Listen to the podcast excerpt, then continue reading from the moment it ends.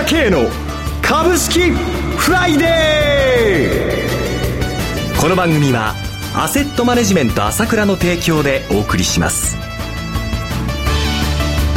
皆さんおはようございます。岡本留美子です。朝倉慶の株式フライデー。今日も株式投資で重要となる注目ポイントを取り上げてまいります。早速アセットマネジメント朝倉代表取締役経済アナリストの朝倉慶さんと番組を進めてまいります。朝倉さんおはようございます。おはようございます。今朝もよろしくお願いします。よろしくお願いします。昨日は日経平均株価トピックスともに4営業日ぶりに反発。上海は小幅安でしたがニューヨークヨーロッパアジアはほぼ全面高の展開でした。この1週間シリア情勢が緊迫化していますが振り返ってみていかがご覧になっていますか？そうですね、またね、ここに来て荒れましたけどもね、えー、一気にまた戻すということで、アジアの株ですけれどもね、はい、荒れた動きが相変わらず進んでいますよね。はい、しかしね、まあ、こうやって振り返ってみると、結局、日経平均の月末は1万3500円なのかというようなところですよね。そうですね。ほとんどこの4ヶ月大幅な動きがないということで、ずっとなっているわけですよね。はい、まさにこう調整が続いているだけで、えー、薄商いですね。そうですね。昨日も売買代金が2兆円割れしまして、14営業日連続で2兆円割れとなっています。商いは低調ですね。本当にね、ええ、これ、まあ前はね、はい、この4兆円以上できてたわけでしょ？そうでしたね。全く違ってきちゃいましたよね。はい、ここまで変わるかということなんですが、え、要は様子を見てるということなんですよね。あ、様子を見てる様子を見てるんです。あ今日も外国人投資家、まあ若干売り越しって言いましたけどね、はい、発表になりましたけど、先週ですけどね。ほとんど、まあ、売ってるといううちに入らない売り越しなんですね。えですから、先週も言いましたけども、はい、外国人投資家はずっと11兆3000億買ってきて、今何もしてないだけなんですね。はい。はい。で、これで、まあ、おそらく、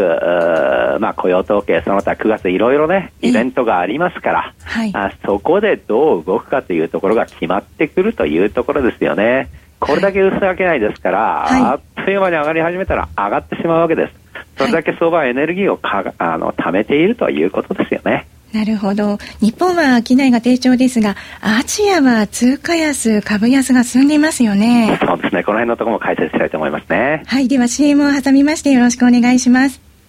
今、朝倉慶が熱い。その鋭い分析力で注目を集める経済予測のプロ、朝倉慶が代表を務めるアセットマネジメント朝倉では、日々の株式情報を無料でリアルタイム配信中。アベノミクスで上昇した株式相場。投資家はここからどう対処すべきか。迷ったら朝倉慶。キーワード朝倉慶で検索を。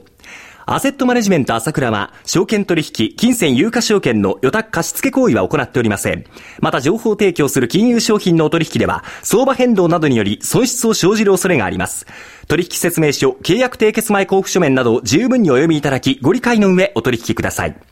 金融商品仲介業者登録、関東財務局長、金中第605号。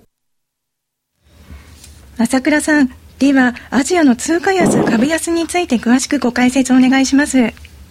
まあ、これ私一貫して言ってるように、止まりませんよということですね。基本的に、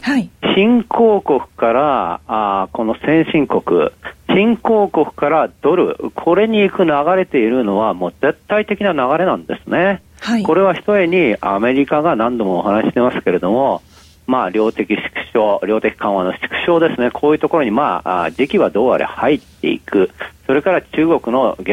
経済が減速している、この絶対的な流れの中で、新興国に今まで金が行き過ぎてたんですね、それの巻き戻しが起こるということで、これはしょうがないわけです。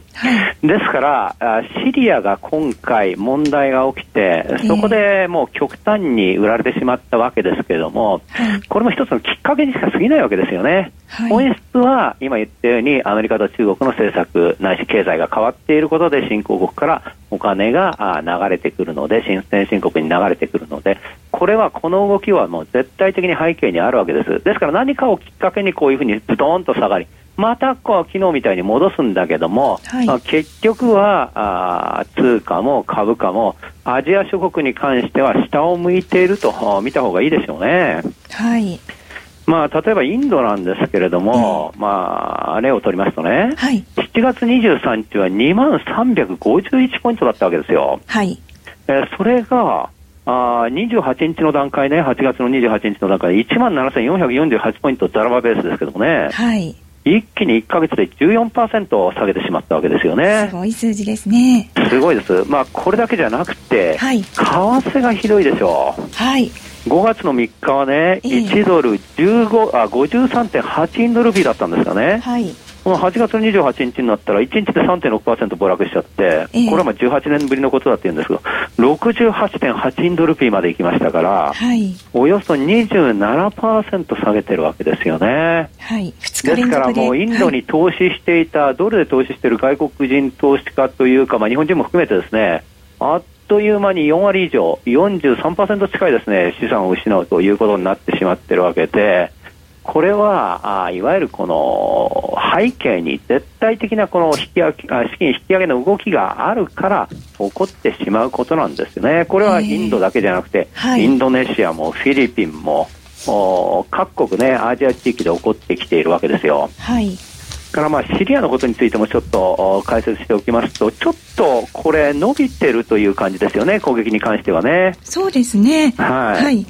今朝方は、イギリスは、えー、軍事介入を断念した、否決されたというニュースが入っていまして、あそうですか、はい、いずれにしても攻撃が行われるんではないかと思います。はい、ただ今までね、あの、イラク戦争なんかのあのトラウマもありますからね、結局証拠が何も見つからなかったになんで、えー、まあ、攻撃したんだということで、一応は国連があ31日ですか、はい、あその報告ですね、今引き上げてくるところですから、その報告を待ってということになると思いますね。はい。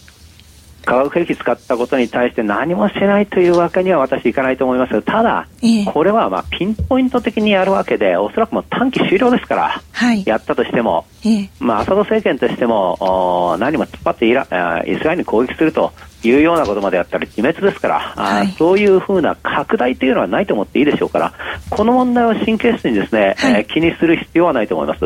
で、ここに来て石油とか金とか上がったのは、これは行き過ぎだったと思いますので、株が下がったこともそうですね。はい、だから訂正されるんだが、ただ、先ほども言いましたね、アジアから金が引き上げられる、新興国から金が引き上げる。この動きは背景には絶対的にあるんだと、ここは一つ捉えておかなきゃだめですよね。わかりました。それでは CM を挟みまして、えー、9月は大きく動くということで先週もお話を伺いましたが、ターニングポイントについて詳しく伺いたいと思います。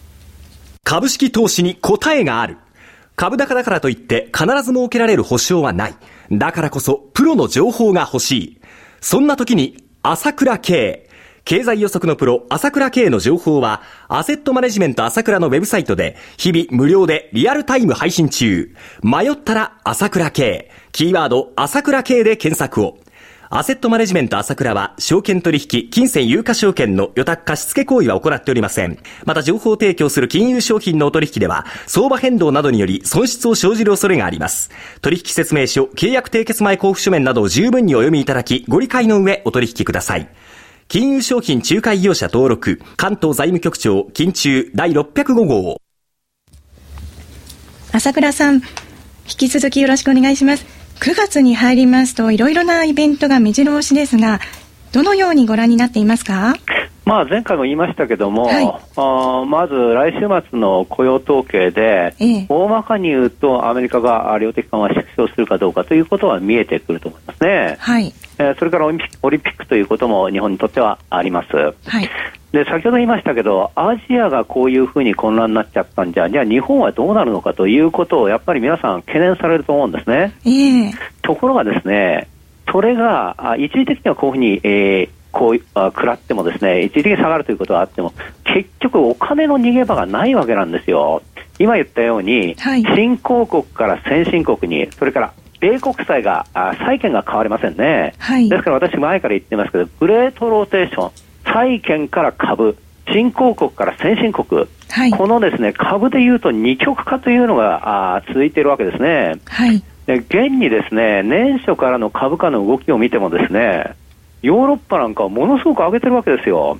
はい。アイルランドとかスペインとかオーストラリア、オーストリアとかフランスとかね、もうドイツ含めて全部ヨーロッパ地域を上げてるわけです。はい。えそしてアメリカも非常に堅調でしょ、はい、で日本、日米欧っていうのは買われるエリアなんですよ、新興国は確かに今、通貨もおかしくなって減速していく、中国の影響が大きすぎたからですね。はいえ。ーところが、今日も日本で指標指標が発表になりました。はい、有効求人倍率、はい、0.94、はい、5ヶ月連続上昇なんですね。はい。それから失業率、はい、0.38という、0.38%ということで、前月から0.1パ1ポイントまた低下したんですよね。はい。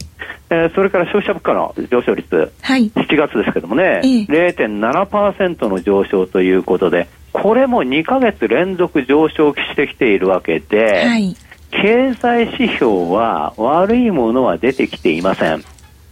ということは、余計にですね、まあ、欧州なんかもそうなんですけども、はい、やっと6四半期ぶりにプラス成長になったところ、まだそこに、そんな段階なんですよね。成長が始まったという。はい。いや、成長が、あプラス成長になったわけですね。はい、それでお金が来ているわけです。はい、要は日米欧というところはお金の受け皿になってるわけですよ。はい。で、お金の受け皿も株が受け皿になってるっていう、ここがポイントなんです。ね、ですから、はい、一見すると、非常に低迷しているようなんだが、まあ、たとえ9月が混乱になったにしても、結局株に戻ってくるよということなんですね。それも日米欧の株に戻ってくるよということです。だから新興国投資は避けろよということで、債券投資は避けろよということだけど、株は絶対的な上昇トレンドに乗っているよと、ここを押さえておくことが重要だと思うんですね。はい。わかりました。朝倉さん、今朝もどうもありがとうございました。お話はアセットマ朝倉さん、あ、はい、すみません、引き続きですね。では、この二極化の流れですけれども、朝倉さんは、えー、二極化すると、今の流れ、9月は、えー、9月は、新興国への投資は避けろということですね。そうですね、はい、9月だけじゃなくて、もうとにかく流れは決まったよということなんですよ。はい、要はグレートローテーションで株に流れていく、それから新興国にはこれお金がどんどん出ちゃうよっていうのは、これはもう絶対的にドルに解決する流れっていうのが大きく始まってきているわけですよね。はい。えー、その中で今言ったように日本の景気の指標は良くなってますから、あ薄飽きないですからね。はい。わかりました。ありがとうございました。ははい。どうもありがとうございました。お話は、アセットマネジメント朝倉代表取締役経済アナリストの朝倉圭さんでした。私、朝倉慶が代表を務めますアセットマネジメント朝倉では SBI 証券の口座開設業務を行っています。週2回無料で銘柄情報をお届けする特典もありますので、ぜひホームページの方に訪れてみてください。では、今日は週末金曜日、頑張っていきましょうこの番組は、アセットマネジメント朝倉の提供でお送りしました。最終的な投資判断は、皆様ご自身でなさってください。